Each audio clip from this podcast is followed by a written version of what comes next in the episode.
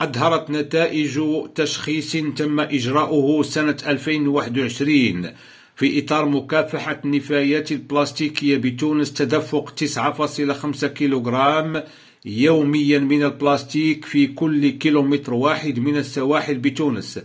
وأكدت مديرة جودة الحياة بوزارة البيئة التونسية عواطف العرب المسمعي أن التشخيص أظهر أيضا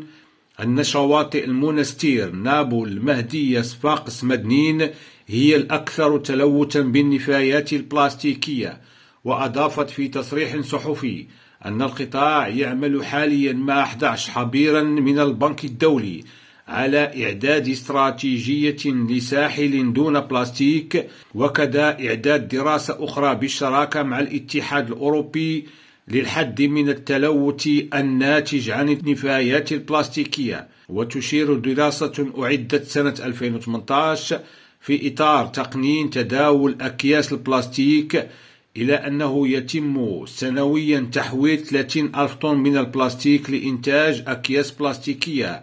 ضمن سوق يباع فيه زهاء 4.5 مليار كيس مصنع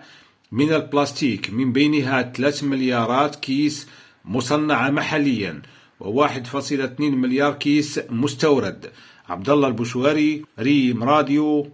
نواكشوط.